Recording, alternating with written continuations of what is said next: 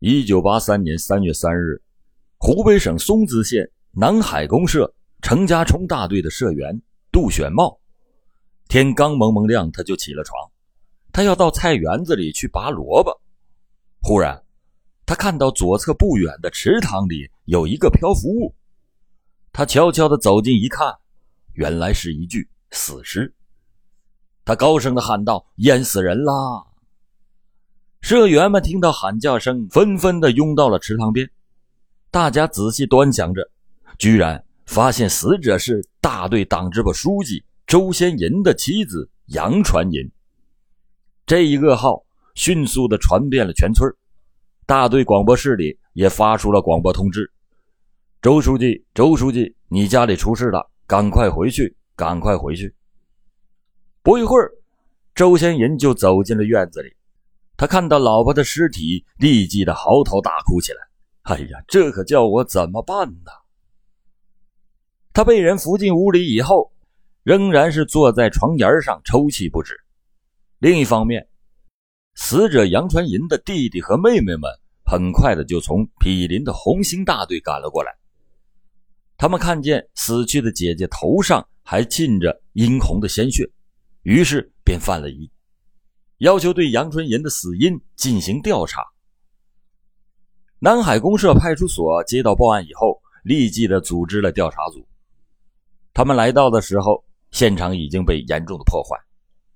经过调查，他们得到这样一些情况：杨春银的尸体距离安放在水中的跳板大概能有零点六米，尸体发现的地方的水深大概是一米到一米五。现在跳板已经倾斜了，上面还放着死者的短裤和月经带，岸边没有任何拖拉的痕迹和血迹，在死者的卧室、厨房等地也都没有发现任何的异常现象。另外，根据大队会计刘祖德证明，这死者的丈夫周先银当天晚上是和他一起住在大队部里。根据以上情况，派出所向死者的家属宣布了。杨传银系落水身亡，不是他杀。然而，杨氏的弟妹可不同意这个结论，他们拒绝在这个上面签字。派出所得出的这个结论以后，周先银呢便马上的抓紧安排办理后事。但是杨氏的亲属却是坚决的反对。这双方争执不下，派出所呢就召集了死者亲属的座谈会。就在座谈的时候，周先银闯了进来，要求马上火化。可是死者的妹妹听了以后，却哭诉的说：“啊，我姐姐死的蹊跷啊，没有搞清楚，那不能火化呀。”派出所的所长一听这乱码七糟的，然后就说：“你们都发疯了，我也不管了。”说完，舞袖而去。死者之夫周先银，死者的娘家人呢，却拼命的挡住了拖拉机。这死者的弟弟杨传祥急中生智，他拿出了一把菜刀，一下子把拖拉机的传动带给砍断了。死者的哥哥杨传金也为了阻拦抬尸体，竟然遭到了一顿暴打。派出所的所长担心这么下去的话会闹出乱子，于是就做出了暂停火化的决定。一时间，这双方僵持不下，谁也没有办法说服谁。这第二次调查是在二月六号，就是农历的腊月二十三，正巧是农历的小年儿。参加调查的是县公安局刑侦股的副股长兼法医黄金发，还有一个工作人员叫赵勇。然而，他们却是因为着急抽身去办年货，只是到场地随便了看了一下，又听了派出所所长等人的情况介绍，对尸体进行了简单的检验。他们明明发现了在后脑枕部有钝器伤，但却认定是落水的时候跳板支架给碰撞的，所以他杀的理由不足，然后就走了。春节过了以后，在群众舆论压力和死者亲属的要求下，县公安局又派来了两名侦查员来调查这一案件。他们来到程家冲以后，这大队的会计刘祖德那是殷勤的款待。天天的杀鸡买酒，于是和上次调查一样，他们主要是靠大队治保主任程义雄来了解情况。不出所料，这次得出的结论和前两次调查的结论大同小异，那就是杨传银不是自杀，也不是他杀，而是意外的落水死亡。结论公布以后，人们议论纷纷，杨传银的案件成了松滋县城人们谈话的中心。死者亲属和程家冲大队的社员们纷纷到县里告状，反映这个周先银的作风有问题。他和杨传银之死有着诸多的疑点。到了三月中旬，松滋县召开的县人民代表大会也讨论了杨传银案件。在讨论会上，有的代表就提出了质问：这杨传银的案件迟迟得不到解决，那究竟问题是出在哪儿了？于是，松滋县委和县政府决定再次的抽调人员，第四次组成了联合调查组。对杨传银的死亡再做调查。在县委和县政府的印象中，周先银领导的程家冲大队曾经啊多次的被评为县里的先进集体大队，党支部也多次的被评为了先进党支部。党支部书记周先银曾经被推选为县人大代表，还有公社的优秀党员。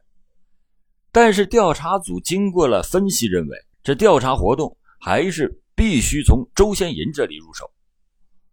三月二十五日的晚上，联合调查组在召开了程家冲大队的干部会议以后，将周先银还有刘祖德给留了下来，然后分别成立了两个小组，同时分别找他们谈话。在其中的一间屋子里，第一个调查小组就问周先银：“杨传银死的那天晚上，你在哪里？”周先银镇定自若地说：“啊，那天晚上我是先在第九和第十小队研究工作，十点多钟才去的大队部去睡觉的。我是和刘祖德同睡在一张床上。”哦，那你是怎么进大队部的呢？周先银回答说：“啊，我有大队部的钥匙，是自己开锁进的屋。”哦，那你早上离开的时候洗脸没有啊？周先银想了一会儿，才回答说：“啊，早上我用热水瓶的水洗了脸才走的。”可是，在另一间屋里，第二调查小组问刘祖德：“杨传银死的那天晚上，你住在哪里啊？”刘祖德那是不加思索的回答说：“我住在大队部，和周先银同睡一张床。”那么，周先银是怎么进大队部的？刘祖德眨巴了一下眼睛，才回答说。嗯，是周先银喊的门。我当时正在洗澡，披着衣服去给他开的门。那我再问你啊，早晨周先银走的时候洗脸没有？此时刘祖德更加的紧张了，结结巴巴的回答说：“周周先早上蛮着急的，热水瓶里没没水了，他他没他没洗脸就走了。”这样一对比。两个人的说法显然是矛盾的，调查组便向刘祖德交代了政策。经过一再的询问，他没有办法再狡辩，只得供认说：二月二日晚上九点钟，我和周先银在女社员黄德芬家里一块喝酒，喝完酒我就去大队部和代销员一起睡觉去了，周先银留下来和那个黄德芬一起睡的觉。等到了第二天早上，周先银找我悄悄地说。如果要是有人问，你就说昨天晚上我是和你一块在大队部睡的觉。后后来我才知道杨传银出了事儿。然而，当审问周先银的时候，他是相当的狡猾，只承认了二月二日晚上在黄德芬的家里，矢口否认二月三日早上跟刘祖德讲过什么话。这次联合调查组的组长是一个老干部，他能够秉公办事儿。办事呢，工作都是严密细致。公社有两名参加联合调查组的成员，这刚一进村的时候就被周先银拉去喝酒。这老干部知道以后，立刻的就把他们调离了调查组。有一些群众看到调查组办事这么认真，就都主动的来揭发问题。社员们纷纷检举了周先银串通大队的治保主任程义雄。如何如何让他们做伪证，欺骗公安机关的情况，在这种情势下，程义雄也交代了自己为了讨好周先银，两次的给证人通气儿，让他们提供口径一致的假证词的罪行。据此，联合调查组报请了上级批准，对周先银进行了隔离审查。这一措施，群众们是拍手称好。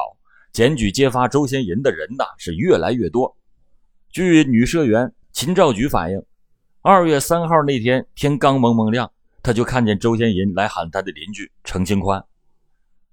还有一个社员胡维平也反映，在二月三号的早晨，他看见了周先银向大队部的方向走去，又过了十来分钟，又看到程清宽也向大队部的方向走去。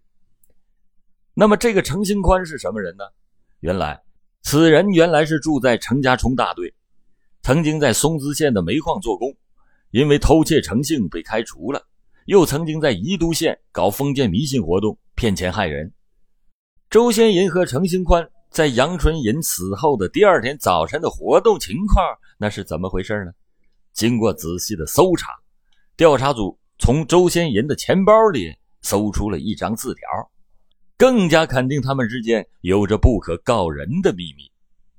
这张字条是程兴宽在一九八二年十二月二十八日写给周先银的，里面用半通不通的话写着：“在本年内一定要办好我所说的话，如不达目的，那不算好的男子汉。”于是调查组立即的审问周先银，问程兴宽写给你的字条那是什么意思？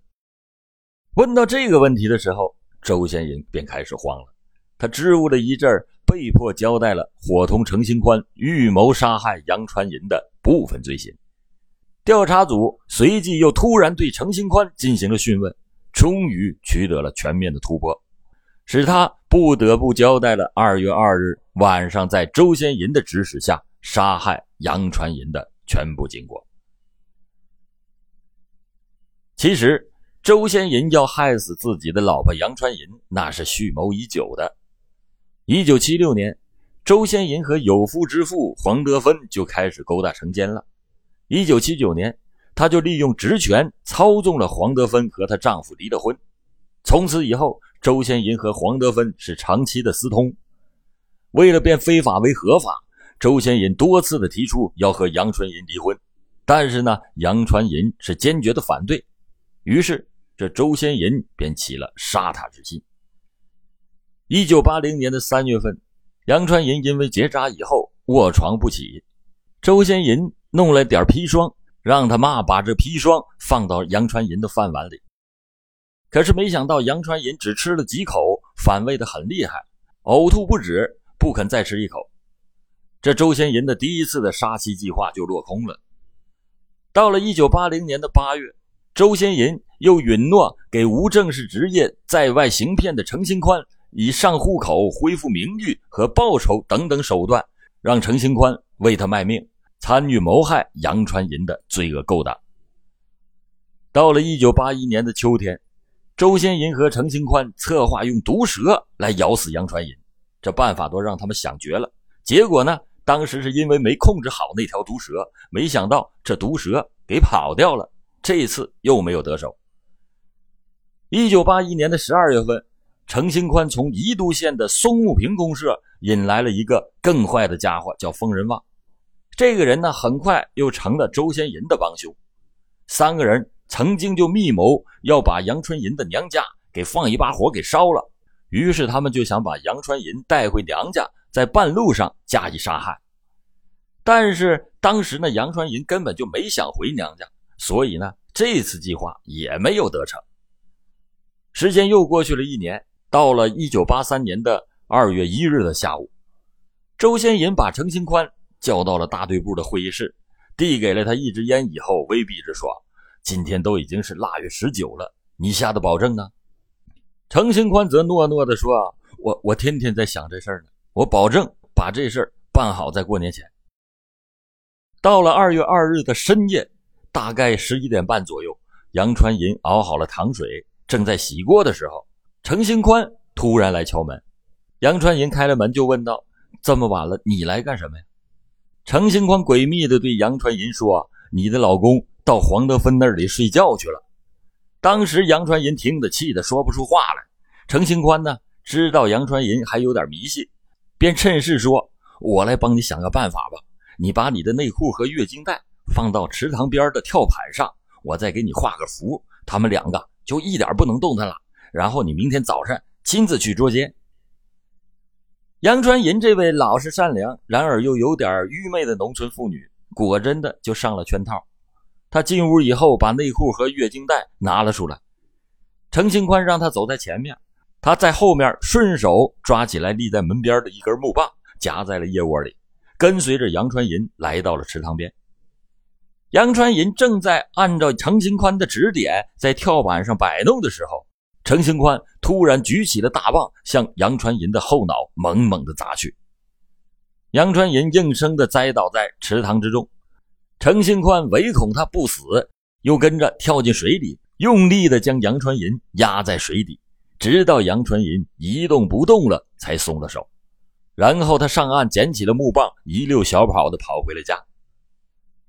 在二月三日天刚刚放亮的时候，周先银来找程兴宽，了解了杀害杨传银的经过之后，又返回到黄德芬的家里，又把这件事告诉了黄德芬，并且从他那里取了二十元钱酬赏了程兴宽。在这之后，又陆续的给程兴宽二百多元。之后。在前三次调查中，为了请客送礼掩饰罪行，周先银前后共花掉贪污的公款两千多元。案件查清以后，松滋县的人民法院按照法律的裁定，并且经过湖北省的高级人民法院核准，判处了周先银和程新宽的死刑，同时又判处了黄德芬无期徒刑，同案犯刘祖德、程义雄等分别被判处了七到十五年的徒刑。周先银、程新宽在一九八三年的九月二十九日被执行了枪决。对于在本案前三次调查中有渎职或者失职行为的干部，也依据情况给予了处分或者是批评教育。对于司法的干预，从古至今一直是都有，但是我今天讲的这个发生在改革开放早期干预司法的案例，令人惊讶的是。是这个干预司法官员的官职实在是很不起眼儿，但是呢，在侦破的过程中却造成了很大的困难，具有一定的代表性。好了，感谢您今天收听老欧讲答案，老欧讲答案，案案都惊奇。